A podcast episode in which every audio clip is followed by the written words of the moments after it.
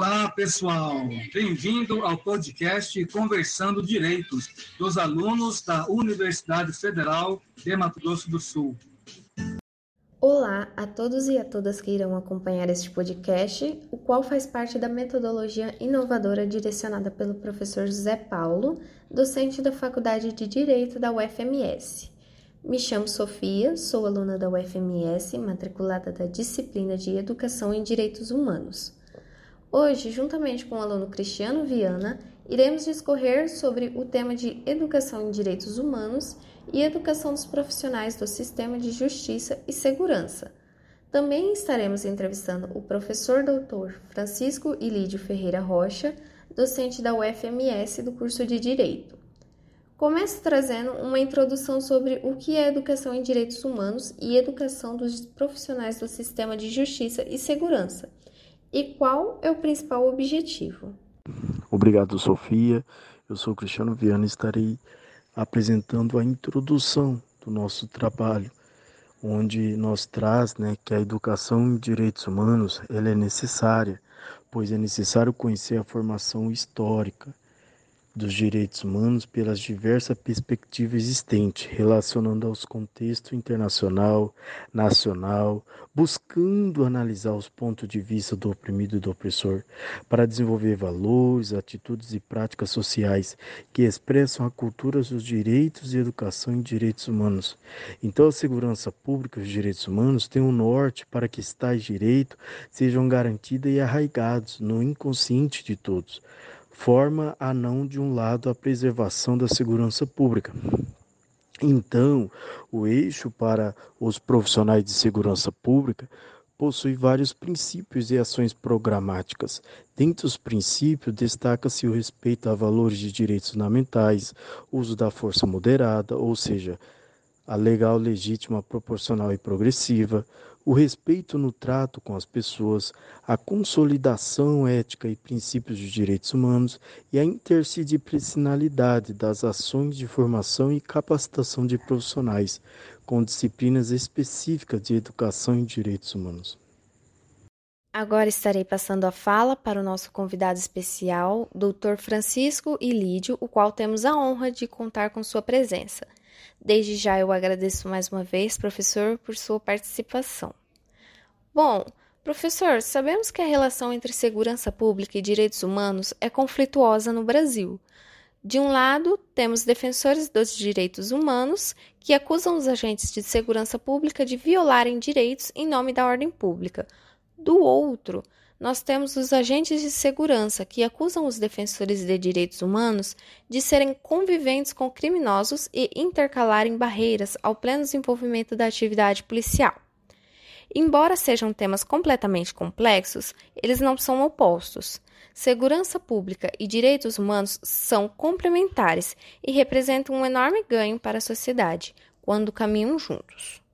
Nesse contexto, pergunta ao senhor: como que o senhor descreve em um senso crítico em relação ao tema, abordando aspectos gerais da segurança pública, o sistema internacional de direitos humanos, a cultura da violência e o ensino de direitos humanos nas corporações policiais, a falsa rivalidade entre segurança pública e direitos humanos, e os caminhos para a construção de uma segurança pública cidadã.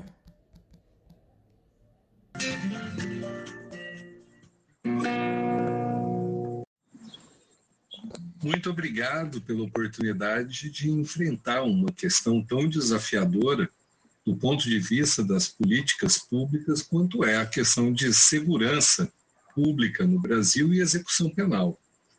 Nós temos no Brasil, historicamente, uma tradição bastante refratária aos direitos humanos aplicadas aos presos. Nós temos, na história do Brasil, a densificação de um dito popular absolutamente cruel: bandido bom é bandido morto.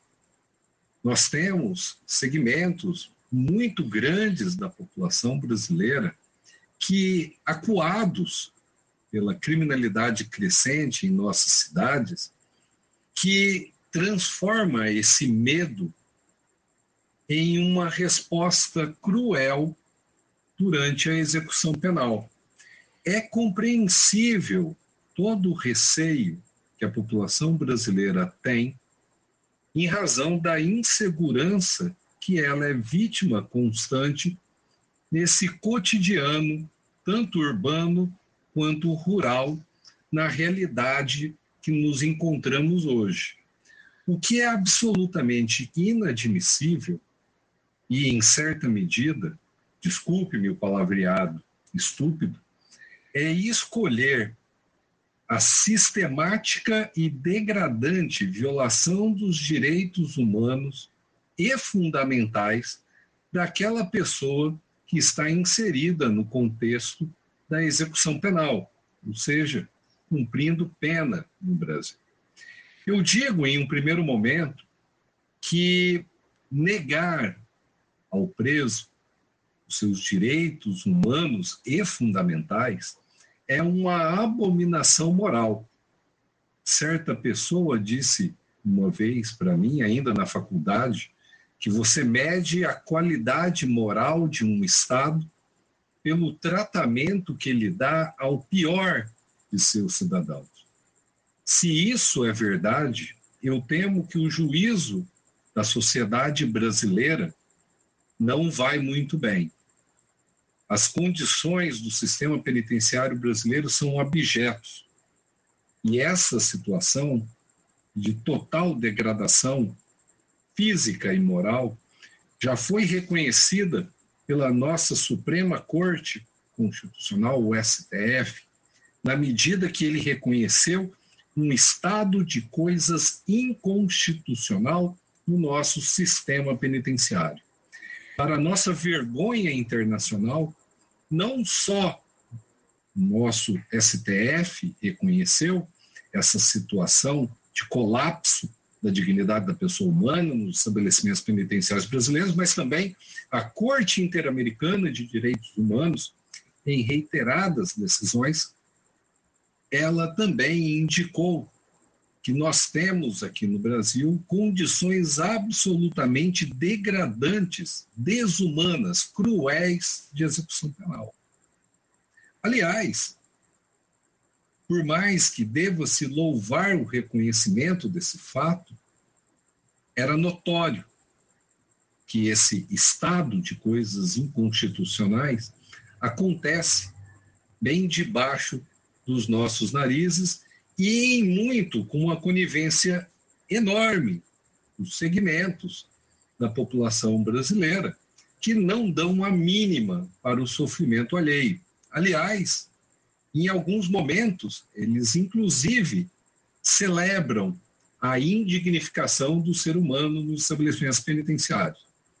Isso é uma abominação moral, a celebração da crueldade com o ser humano é também uma abominação jurídica, porque nós temos, dentro da órbita internacional, todos os sistemas de direitos humanos, tanto aquele sacramentado pela Carta das Nações Unidas, tanto no sistema interamericano sacramentado no Pacto de São José da Costa Rica, todos esses sistemas reconhecem que o preso ele merece ser punido, indubitavelmente, quando submetido ao devido processo legal e sua responsabilidade estiver demonstrada além da dúvida razoável e for, assim, condenado, ele deve suportar a justa reprovação pela prática de crimes, mas não mais, não menos do que ele foi condenado.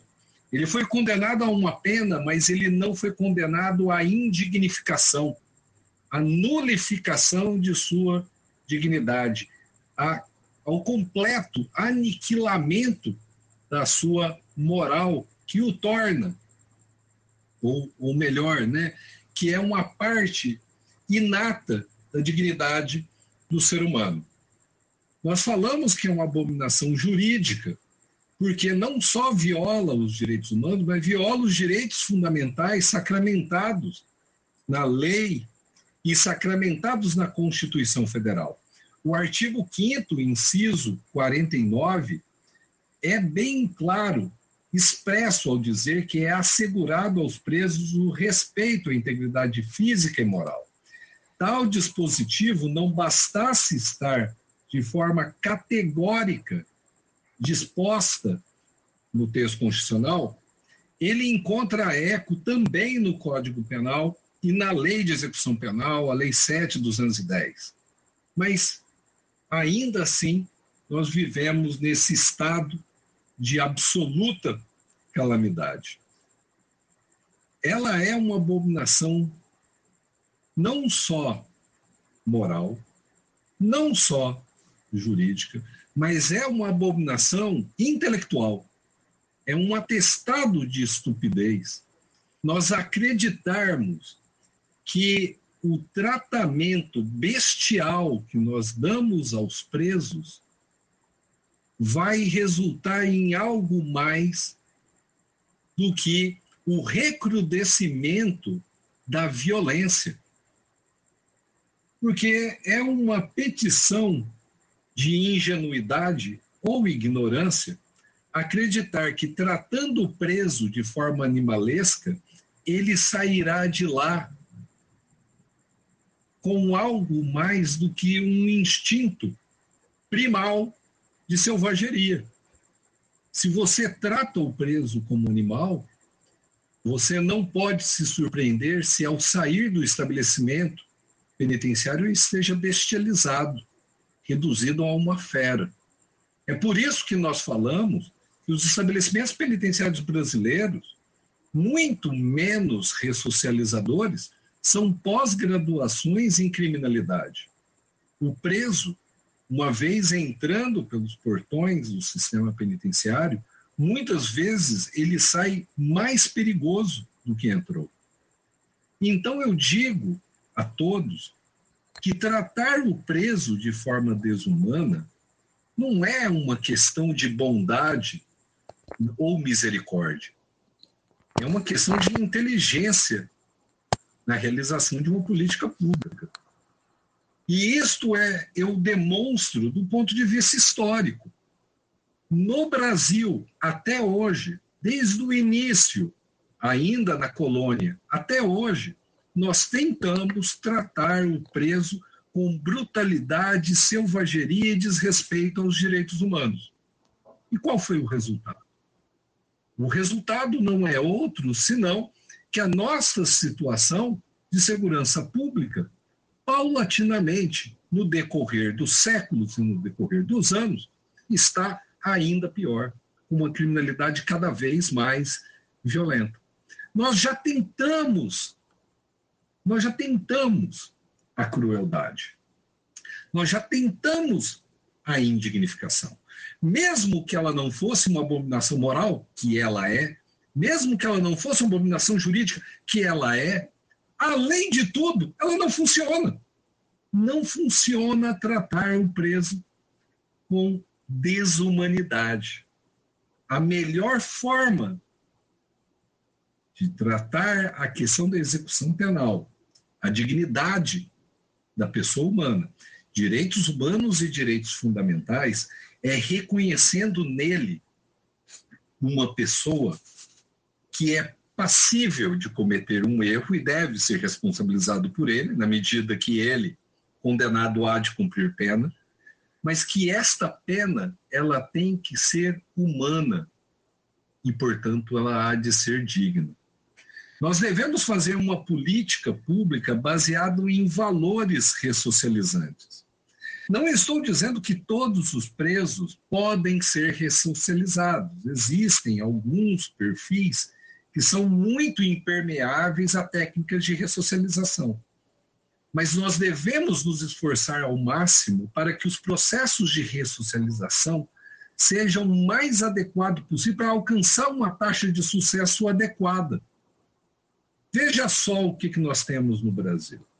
Segundo os últimos dados que nós temos do DEPEN, nós temos aproximadamente no Brasil 773 mil presos. Destes, só 144 mil trabalham. Ah, nós devemos fazer com que os presos sejam obrigados a trabalhar. Ah, que surpresa para você. Eu vou dizer, o preso já é obrigado a trabalhar, a lei de execução penal e o Código Penal entendem que o trabalho é obrigatório e condição de dignidade e ressocialização do preso. O trabalho do preso já é obrigatório. Então, por que o preso não trabalha? Porque, veja só, 78% dos estabelecimentos penitenciários brasileiros não têm oficina de trabalho.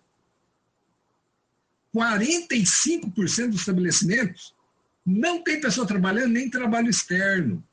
O preso não trabalha na maior parte das vezes, porque o estabelecimento penitenciário não tem condições de realizar o trabalho interno, nem mesmo fiscalizar o trabalho externo. O preso deveria ser educado. O preso deveria ser educado porque é necessário mostrar a ele que ele tem outras opções além da criminalidade. E nada dá mais opções ao ser humano do que a educação. Nós temos, pelo censo penitenciário, que 70% dos presos não concluíram o ensino fundamental. E olha, na execução penal, o ensino fundamental é obrigatório. Mas ainda assim, nós temos que só 17% dos presos estão estudando.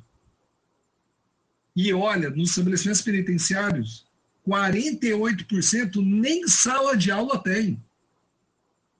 Olha que oportunidade para mudar o futuro dessas pessoas que nós estamos perdendo. Porque ao negar a educação, nós estamos negando a ele oportunidades à criminalidade.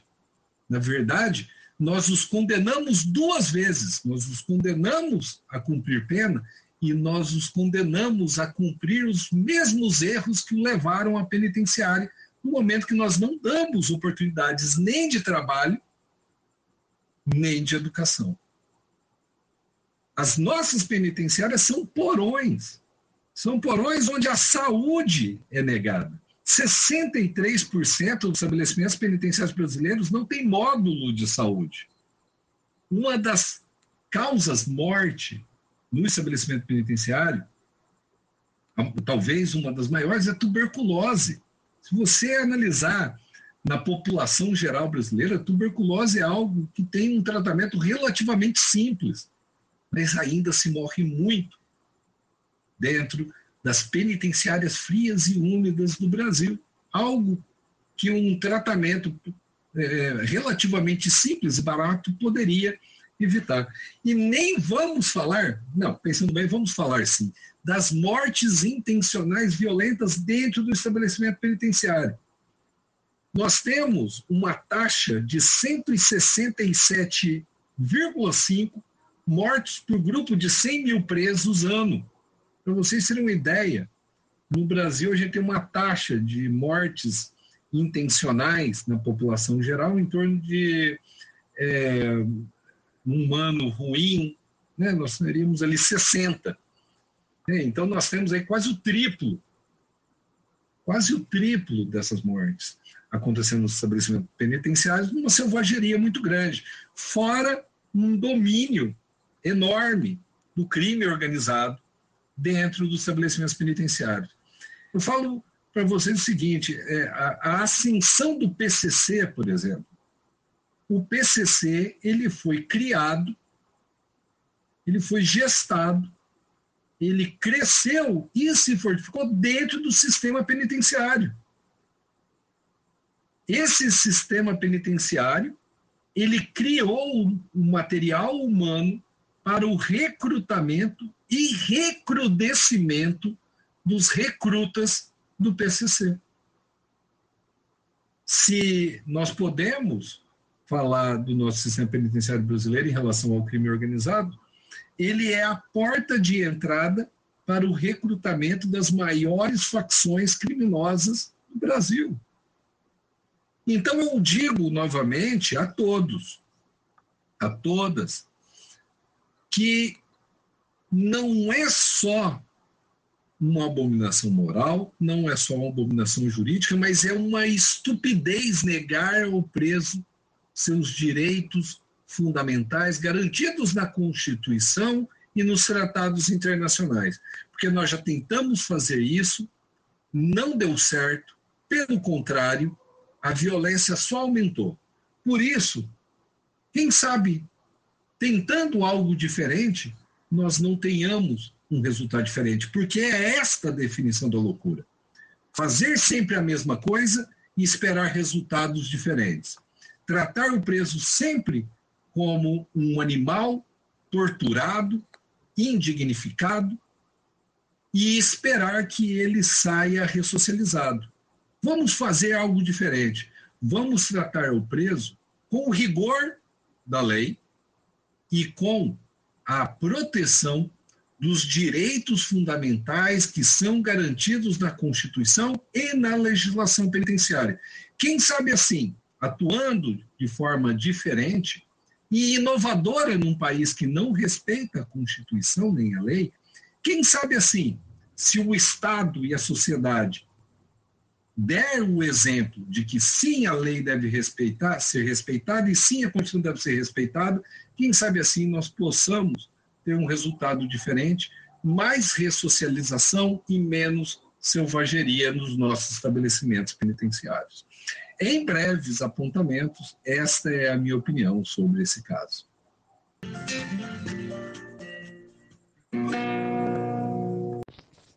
Obrigado, professor Dr. Francisco, pela sua fala. E que fala, né, professor? Boa argumentação, nos trouxe não só uma resposta, mas sim uma aula de direitos humanos. Eu sou Cristiano Viana e estarei trazendo as considerações finais deste podcast. E trazendo as considerações finais, é necessário né, ressaltar que os direitos humanos são direitos civis políticos, sociais, econômicos e culturais, universais, indivisíveis, inalienáveis. Isso quer dizer que, de forma simplificada, que são válidos para todos, que sob nenhuma circunstância podem uns ser respeitados, mas outros não, e que ninguém pode perdê-los, independente do que tenha feito ou venha fazer.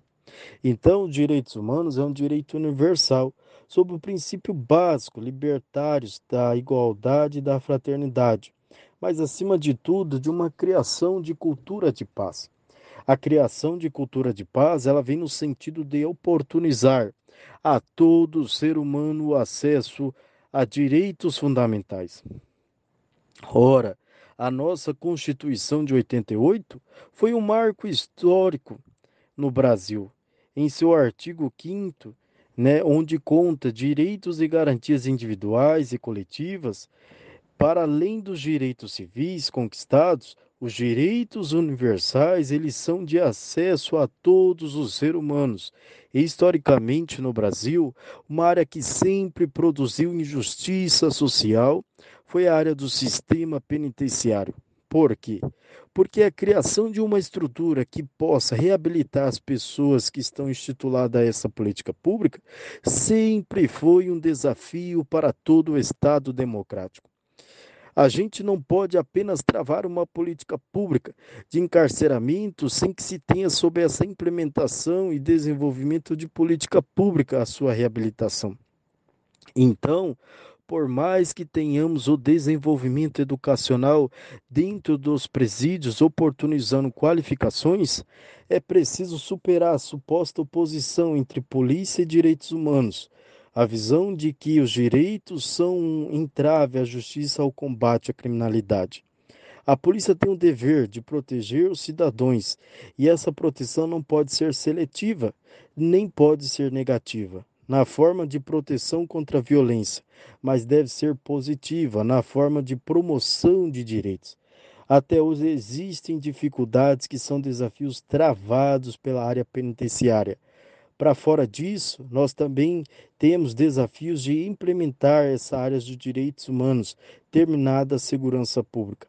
Então, o profissional de segurança pública acaba presenciando e constatando que, se essa proteção pudesse de fato ser seletiva, quem definiria a quem ela se estenderia e a quem não? Quem poderia definir qual bandido teria seus direitos violados e qual não teria? Como deixar instituições calcadas no preconceito, que vitimam mais jovens negros e pobres? do que quaisquer outros. Como policial, definir quem é cidadão de bem e qual é o limite de ilegalidade que separa o cidadão de bem e o criminoso. Então, são perguntas que nós não podemos partir do princípio de que há um lado essencialmente mau e o outro essencialmente bom, de que uns crimes são mais aceitáveis que os outros, de que os cidadãos de bens merecem mais, opor merecem mais oportunidade porque são trabalhadores, pagam imposto, acordam cedo, cabe somente à justiça julgar os seus direitos com base em, em, uma Constituição que garante igualdade perante a lei e direitos universais. Então, a educação dos profissionais do sistema de segurança tem como principal objetivo promover os direitos humanos e ampliar os espaços da cidadania. Agradeço a todos pela participação como ouvinte. Um grande abraço e fiquem todos bem.